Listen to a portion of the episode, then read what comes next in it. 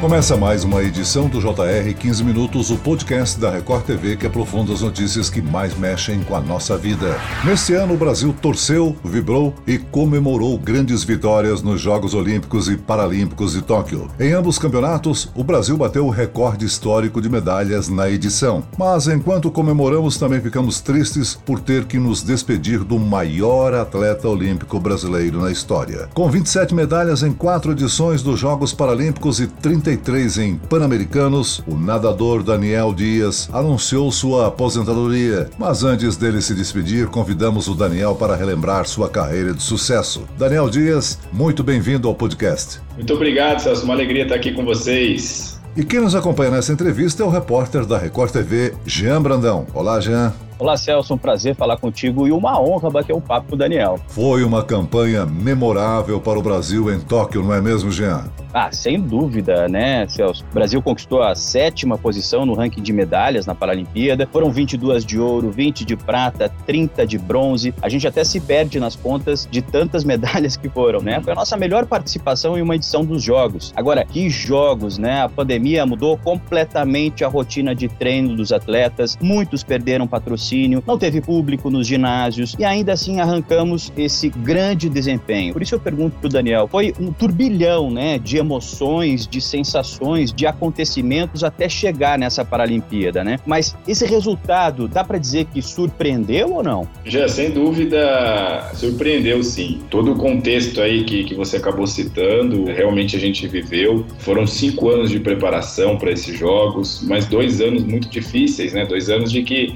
a gente teve que superar muitas coisas, citando aqui o meu exemplo mesmo, então é ficar sem treinar. Eu até, eu até brinco que eu literalmente fui um peixe fora d'água, né, porque atleta, nadador precisa de piscina, né? E a gente não, não teve, então ficou um tempo aí sem ter piscina, sem treinar, adaptando o treino. E ao mesmo tempo o Brasil conseguiu aí essa marca histórica, né? Então eu fico muito feliz, né, de fazer parte dessa grande história do esporte paralímpico brasileiro e, e surpreendeu, mas acho que a gente vai surpreender muito ainda com grandes resultados. E foi muito bom porque surgiu muitos atletas novos, muito, uma geração forte que está vindo aí, que Paris e Los Angeles vai, vai dar muito trabalho. Daniel, foram 16 anos participando de Olimpíadas com um total de 27 medalhas conquistadas. Você deixa as piscinas com a certeza de dever cumprido. Ah, sem dúvida nenhuma. Já me aposentei. 1 de setembro foi a minha última, uma, minha última competição, minha última prova. Porque a minha sensação é justamente essa, né? De, de dever cumprido. E eu fico muito feliz, né? Hoje o meu sentimento é de muita gratidão, muita paz, muita tranquilidade. Eu vejo que eu somei muito para o movimento, não só paralímpico, né, mas para o movimento esportivo brasileiro, para o esporte brasileiro, para o esporte mundial também. Sou um cara muito realizado e, e o meu sentimento justamente é esse, assim, dever cumprido enquanto atleta, conseguir conquistar muitas coisas e ajudar muito o esporte brasileiro. Daniel, para quem nos ouve, você Sim. nasceu com uma má formação congênita, né, que limitou o crescimento dos braços e das pernas, é isso, né?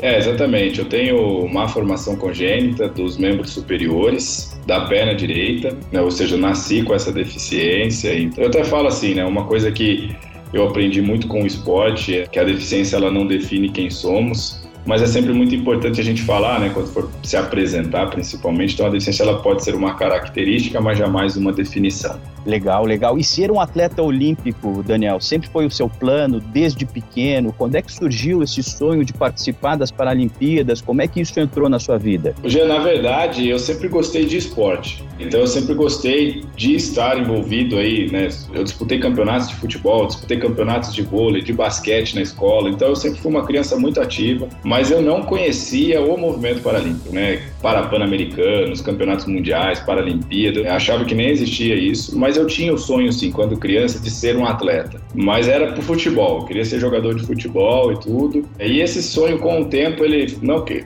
morreu, mas foi esfriando, né? Porque, como eu falei, eu não conhecia o universo paralímpico, o paradesporto. Mas em 2004, eu pude assistir pela TV um, um outro grande atleta brasileiro, Clodoaldo Silva, onde ele conquistou muitas medalhas ali em Atenas e foi onde eu pude conhecer a, a Paralimpíada, saber que existia o esporte para o deficiente, e foi onde eu também comecei a praticar natação, isso final de 2004, início de 2005. E aí, depois disso, eu não parei mais, é, já foi me apresentado a natação, primeiro esporte que eu comecei, que eu já comecei a fazer, e ali eu descobri o dom que Deus tinha me dado e fui apenas lapidando esse dom até os dias de hoje. Você chegou a ser vítima de bullying na infância, não é mesmo? Celso, é uma excelente pergunta isso aí, eu acho que é muito importante a gente falar. Eu sofri sim, eu até hoje carrego uma mensagem, né, que é sorria para a vida. Eu tento transmitir isso e, e, acredito muito na força do sorriso. Acredito que o sorriso ele pode transformar uma vida, assim como transformou a minha. Mas hoje o Daniel que fala essa mensagem do sorria para a vida foi uma criança que passou por momentos muito difíceis e um dos momentos é esse do preconceito, né, do bullying, principalmente na escola. Né? Então fui chamado de muitas coisas que por muitas vezes, né, não foi nenhuma nem duas, mas por muitas vezes eu cheguei chorando em casa. Foram momentos muito difíceis, a família foi muito importante, meus pais foram muito importantes nesse momento, que eu pude compreender muitas coisas e entender que o preconceito ele não pode existir dentro de nós, né? Eu também não poderia me achar inferior aos meus colegas de escola ali, então eu não poderia me achar incapaz de realizar alguma atividade, algum sonho, algum objetivo. E foi onde eu fiz a escolha de ir em busca dos meus sonhos, escolhi ser feliz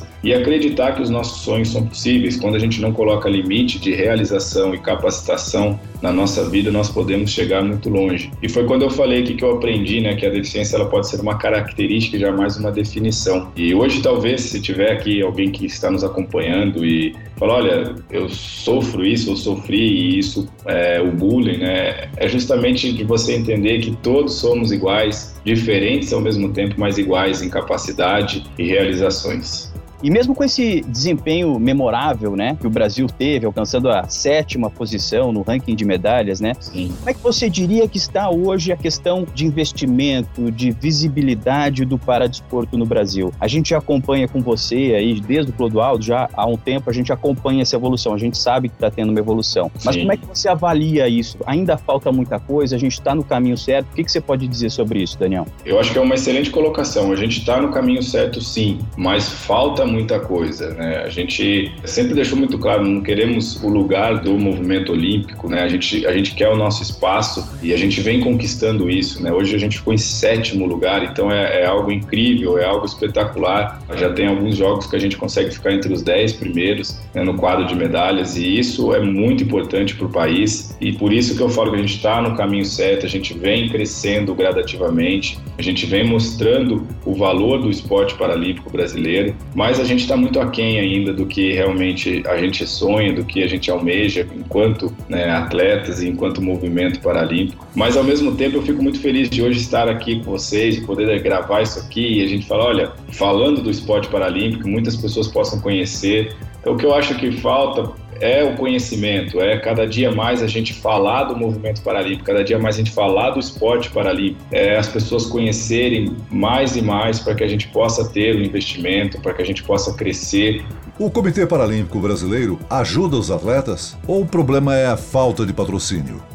Essa seria a palavra, Celso. Falta o patrocínio. Eu, graças a Deus, tenho meus patrocinadores, mas a gente sabe que não é uma regra isso para muitos atletas e para o esporte paralímpico brasileiro. Então falta sim, né? Se a gente pensar em visibilidade e tudo, falta muita coisa e uma das coisas que falta é o patrocínio para que a gente possa ter ainda mais conquistas, né? Para que a gente possa, de repente, sair de um sétimo e ir para um quarto lugar no quadro de medalhas. Então é o investimento, é o patrocínio que falta. Daniel, o Instituto Daniel Dias existe, acredito eu, justamente para tentar aumentar esse acesso ao esporte paralímpico, né? Conta um pouquinho para a gente como é que funciona o Instituto Daniel Dias. É verdade, eu fico, fico feliz de falar do Instituto agora também, porque o objetivo do Instituto é justamente esse, fomentar o esporte paralímpico. É claro que a gente está no âmbito social né, do Instituto, mas sem dúvida são dessas maneiras que a gente descobre novos talentos e novos campeões. Então o papel do Instituto hoje é dar oportunidade. Realmente é triste falar isso, mas mas eu sei que tem muitas crianças com deficiência trancado em casa ainda. Tem muitos pais que não sabem o que fazer, né? não sabem como fazer o filho fazer algum esporte. Então, o filho acaba ficando em casa, a gente sabe que existe isso, e o papel do Instituto é justamente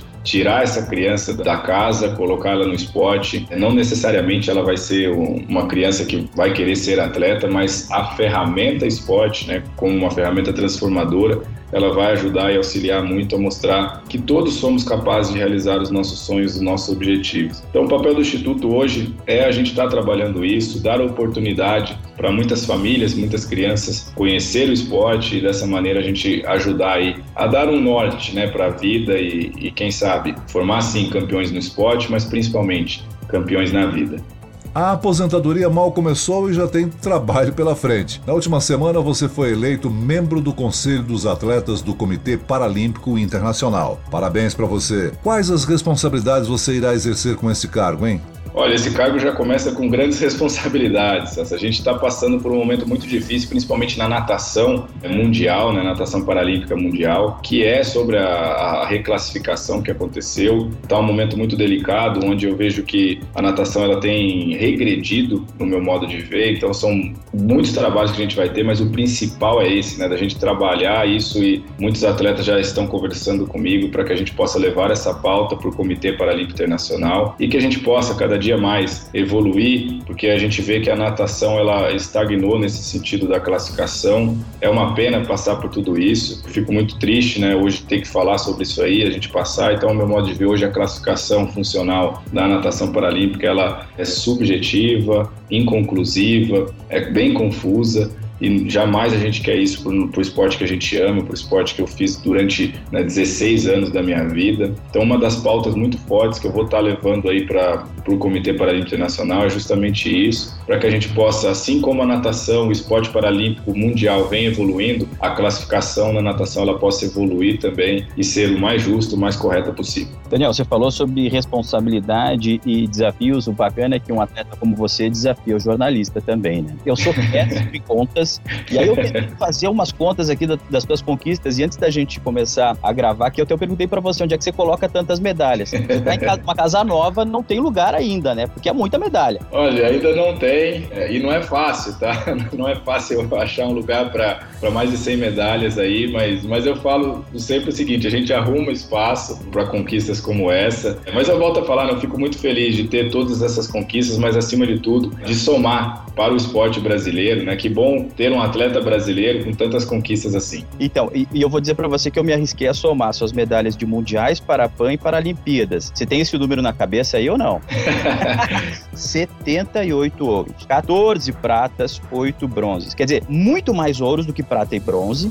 E aí, nesse sentido, aproveitando essa conta, depois você me conta se está certo ou errado para não passar vergonha aqui. Mas me diz qual foi sua Paralimpíada favorita? Dá para ter uma favorita ou, ou, ou, uma conquista, uma medalha dessas que te marcou? O que, que você pode contar para gente de momento mais significativo, mais importante para você em toda essa linda trajetória? Olha, primeiro que a conta você me surpreendeu aí também. Eu não sabia que tinha um número expressivo de ouro assim, não. eu até eu mesmo preciso fazer uma conta. para eu chegar nas 27 medalhas em Jogos Paralímpicos, precisou ter a primeira, né? Então, para mim, assim, é o, o começo ali em Pequim foi muito especial essa medalha. Não que as outras não tenham sido Hoje você tem três filhos, crescendo ao lado do pai, atleta e campeão paralímpico por 16 anos. Qual a mensagem que você espera passar aos seus filhos e que eles passem para outras crianças? Ô eu não quero colocar nenhuma responsabilidade neles, mas eu incentivo o esporte. Eu acho que o esporte, a prática esportiva é importantíssimo. Eles fazem natação, claro que com a pandemia teve que parar as aulas, mas já está voltando, então eles vão estar voltando também. Eles fazem natação, mas por uma questão de sobrevivência, aprender a nadar, acho importante para as crianças. Fazem futebol, jogam tênis, então eu incentivo eles à prática esportiva. E claro, se algum deles quiserem estar seguindo esse sonho de ser atleta, eu vou estar incentivando, principalmente nadador, né? Daniel, e quais são os seus planos daqui para frente agora? Você acabou de falar de uma grande responsabilidade, uma nova função que você tem, mas você vai se afastar das piscinas de vez? Ó, primeiro que não vou conseguir parar de nadar, né? Vou, vou continuar tá agora com hobby, de repente estar tá nadando com os filhos, mas eu vou continuar tá fazendo essa atividade. Vai ser difícil um dia parar de nadar mesmo, né? É um dos projetos que vou me dedicar mais agora é do Instituto Daniel Dias, que a gente já pôde falar um pouco aqui. É, então quero me dedicar mais exclusivamente a esse, a esse projeto, que eu acredito muito nessa causa. Estarei aí, como a gente já falou também, né, no, no Conselho de Atletas do Comitê Paralímpico Internacional. Hoje eu faço parte da CNA também, que é o Conselho Nacional de Atletas. Também faço parte da Assembleia Geral do Comitê Paralímpico Brasileiro, que não deixa de ser um conselho de atletas ali, onde a gente também briga pelos atletas paralímpicos do Brasil, pelos direitos deles. E faço parte, né, recentemente eu fui nomeado aí para a Academia Lauros, né, sou um membro da Academia Lauros e vou estar aí nessa função agora que me aposentei, então vou estar me dedicando a isso também. E tem outros projetos futuros que a gente vem desenvolvendo, mas eu acho que isso aí já vai me ocupar bastante, então não vou ficar longe do esporte, né? Estarei no esporte, não exclusivamente na natação, mas no esporte em geral e as atividades físicas estarei fazendo aí. Muito bem, nós chegamos ao fim desta edição do 15 Minutos. Eu agradeço a participação e cumprimento o maior atleta olímpico brasileiro, Daniel Dias. Obrigado, Daniel. Muito obrigado. Agradeço a oportunidade de poder estar conversando com vocês. E agradeço a presença do repórter da Record TV, Jean Brandão. Obrigado a você, Celso. Grande abraço. Grande abraço também para o Daniel e sucesso para ele. Esse podcast contou com a produção de Homero Augusto e dos estagiários David Bezerra e Larissa Silva. Sonoplastia de Pedro Angeli. Coordenação de conteúdo Camila Moraes, Edivaldo Nunes e Luciana Bergamo. Direção de conteúdo Tiago Contreira. Vice-presidente de jornalismo Antônio Guerreiro. E eu, Celso Freitas, te aguardo no próximo episódio. Até amanhã.